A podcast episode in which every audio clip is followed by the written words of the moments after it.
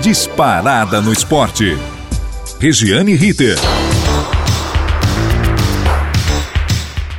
Muito bem, nós estamos chegando nesta quarta-feira, 16 de março de 2022, com o boletim informativo do Disparada no Esporte. Aqui, Regiane Ritter, da equipe A Dona da Bola.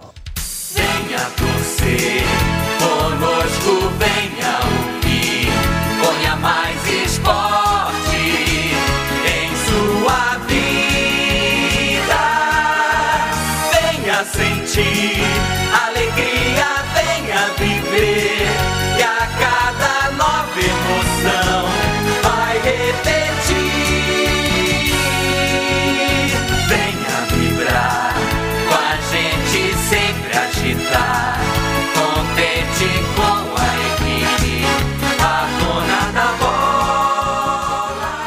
E vamos começar por quem começou primeiro ontem, claro, a Liga dos Campeões da Europa. E deu zebra.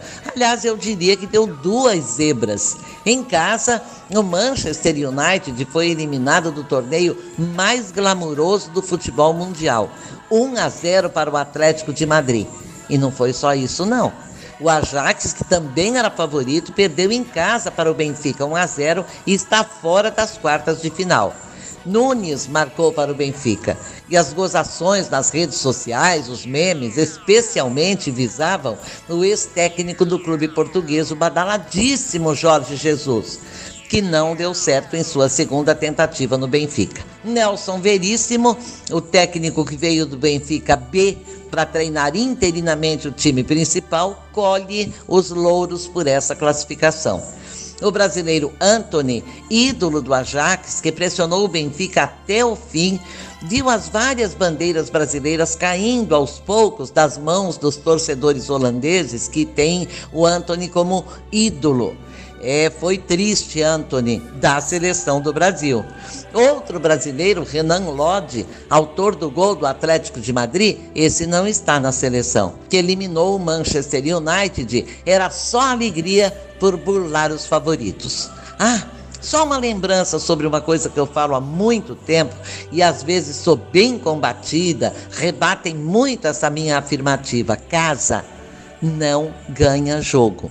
É, os dois que perderam a classificação ontem e que eram favoritos, que empataram a primeira partida, jogaram em casa. Bem, agora só faltam hoje dois jogos para fechar a fase de oitavas. Na Itália, em Turim, Juventus e Vila Real. Jogo de ida 1 a 1 e a Vecchia Senhora é favorita sim. Nós temos que dizer. Ela tem 49% de chance de vitória contra 27% de empate e o time espanhol 24%. Na França, o Lille recebe o atual campeão, o Chelsea, 2 a 0 placar da primeira partida em favor do time inglês. Mas as coisas andam bem estranhas para o campeão da Champions e do mundo. Desde a invasão da Ucrânia pela Rússia, o bilionário russo Roman Abramovich, dono do Chelsea, foi obrigado a se afastar do clube ele sofre sanções no Reino Unido, é denunciado por esquemas de corrupção contra o governo russo e alicerçado por esquema criminoso. Ali teria começado toda a sua grande fortuna. Por esse esquema criminoso teria chegado ao posto de centésimo quadragésimo segundo homem mais rico do planeta. Assim, o Chelsea tem conta bancária suspensa, dinheiro limitado para viajar, vai viajar de ônibus em vez de avião para jogar no campeonato nacional e tem futuro para lá de incerto. Voltando à bola rolando, hoje tem Juventus e Vila Real, não vamos esquecer, Lille e Chelsea. Essa é a situação de momento da Champions League.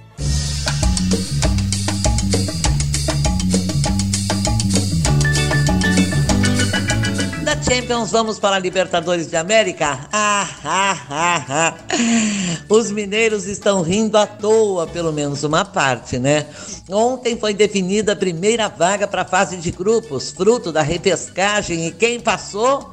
No primeiro jogo, América Mineiro e Barcelona de Equador empataram 0 a 0 em Belo Horizonte. Ontem, o embate se deu em Guayaquil e deu América. Heróico América na estreia, sua estreia na competição sul-americana, de um goleiro experiente e talentoso, Jailson, ex-Palmeiras, 0 a 0 no tempo normal, 5 a 4 nos pênaltis, a história se repete e o Ameriquinha viveu a sua noite histórica no Equador, entrando definitivamente para a história.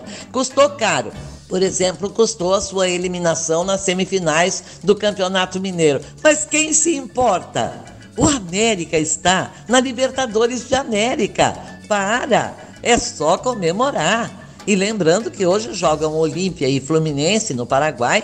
O time carioca entra em campo vencendo 3 a 1, placar construído no Rio. Agora, é só administrar? Que bom se fosse, gente. O Olímpia é um time duro, catimbeiro, cheio de manhas, de faltas. Não vai ser fácil, mas o Fluminense pode. É só não entrar no jogo deles, hein, Felipe Melo? Eles estão em desespero, nós não. Outro jogo de hoje, Estudiantes e Everton, na ida 1 a 0 para o time argentino, três vezes campeão da Liberta. Amanhã acaba com The Strongest e Universidade Católica, 0 a 0 no primeiro jogo. Ah, lembrando, se o Flu passar, será a primeira vez com nove times brasileiros na fase de grupos da Libertadores de América. Com seis da Argentina, são 15, 15 clubes só de dois países, restando 17 vagas para todos os outros países. Tá bom assim para você? Vamos mudar para a Copa do Brasil? A Copa do Brasil classifica mais quatro times para a elite da Copa, para a elite do torneio. Um foi a Portuguesa Carioca, que bateu o Sampaio Correia 2 a 0. O Atlético de Goiás também fez 2 a 1 no Nova Venécia, é do Espírito Santo. E o Guarani, hein? O Guarani não se emenda. 2 a 2 com o Vila Nova, um golaço para empatar a partida que perdia até quase no finzinho e depois perde nos pênaltis para o Vila Nova de Goiás, 5 a 4. Ah, Guarani dos meus pecados, que coisa terrível, hein? E o Ceará fez com facilidade 2 a 0 no Tuna.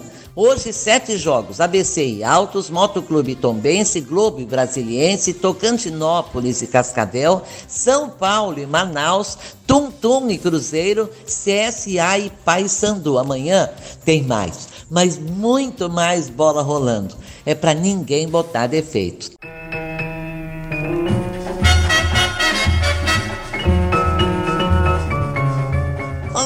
Lembrando que semana próxima tem eliminatórias sul-americanas, últimas duas rodadas, dias 24, 25 e 29. Duas seleções estão classificadas. Brasil em primeiro, invicto, tem 39 pontos. Argentina também invicta, 35. Equador quase lá em terceiro com 25, 10 a menos que a Argentina, 14 a menos que o Brasil. Uruguai é quarto colocado com 22. O Peru, quinto, estaria na repescagem com 21 pontos. Ainda com chances, o Chile, 25 pontos em sexto, Colômbia, 17 pontos em sétima, Bolívia só por um verdadeiro milagre. Ela é oitavo lugar com 15 pontinhos, dificílimo de chegar. Paraguai e Venezuela já disseram adeus à Copa do Mundo do Catar.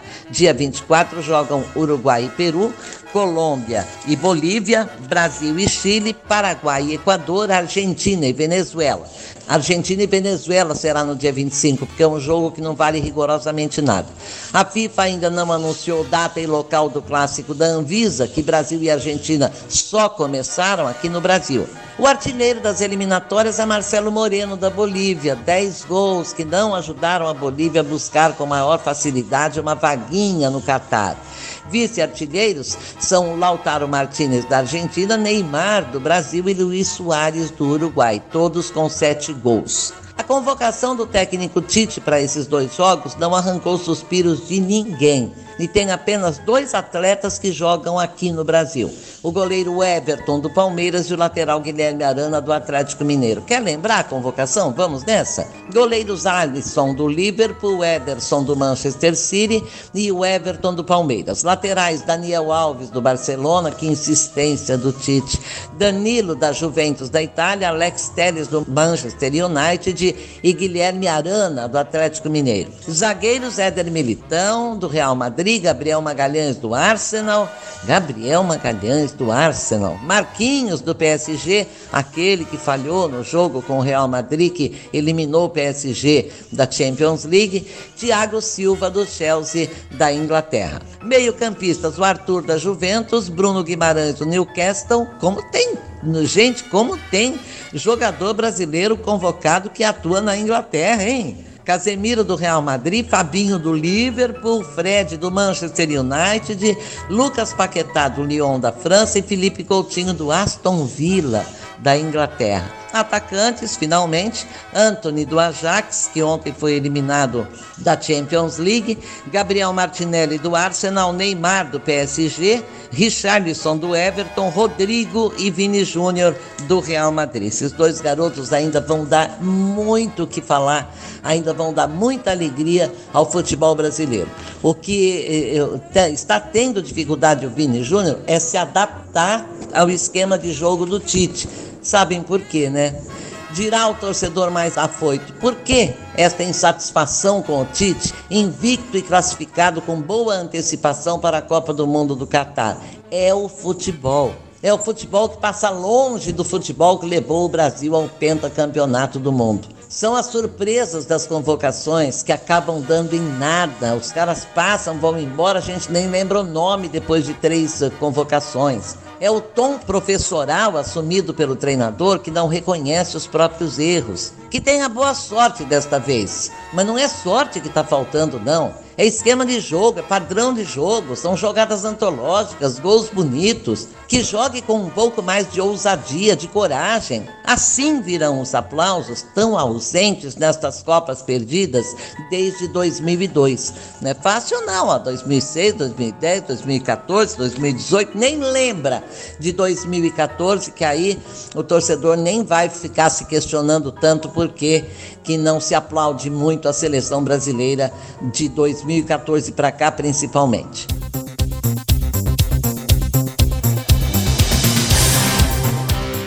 Enquanto a Copa do Mundo não começa, a bola rola hoje pelo Campeonato Paulista. Jogo atrasado da décima rodada, suspenso por falta de energia elétrica no estádio Fonte Luminosa, em Araraquara. Ferroviária e Santos. Terceiro colocado no grupo D, o Santos precisa vencer hoje a Ferrinha e sábado Água Santa para se classificar para a próxima fase, claro. Mas se perder os dois jogos, pode cair para a Série A2 do Paulistão.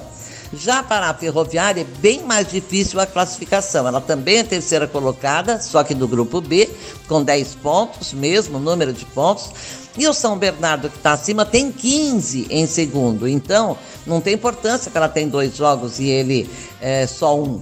Ela precisa vencer Santos hoje, Mirassol sábado e o São Bernardo perder do Guarani. Mas tem risco de cair também se perder as duas partidas a ferrinha, tá bom? Então são emoções conflitantes. E amanhã Amanhã tem Palmeiras e Corinthians, atrasado da sexta rodada, ambos classificadíssimos em ritmo de treinos e experiências. Sabe quem vai chamar muito a atenção nesse jogo? Prepare-se! É o árbitro escalado pela Federação Paulista de Futebol para apitar o seu primeiro clássico, Matheus Delgado, de apenas 23 anos, será o juiz principal. Boa sorte! Já apitou um jogo do Palmeiras na Copinha Aquele que o torcedor do São Paulo invadiu o gramado, foi encontrada uma faca no gramado. Falei para vocês que não iam dar em nada, não ia dar em nada, não deu nada. E também apitou Santo André e Corinthians. Muita reclamação do Santo André por um pênalti dado ao time de Parque São Jorge. Muito bem, Matheus Delgado, 23 anos, apitando o jogo de gente grande. Trabalhe grande também e será aplaudido. Muitíssimo obrigado a todos que estiveram conosco, um grande abraço e até amanhã no mesmo horário aqui na Gazeta Online. Obrigado aos parceiros que possibilitaram a minha chegada aqui. Na mesa de som, o comando é de Agnoel Santiago, Popó. A supervisão técnica de Robertinho Vilela. Coordenação, professor Renato Tavares. Direção-geral da Faculdade Casper Libero e da Rádio Gazeta Online é do professor Wellington Andrade. Muito obrigada a todos, um grande abraço, fiquem na paz, fiquem com Deus e até amanhã. Beijão, tchau, tchau. Regiane Ritter. Disparada no esporte.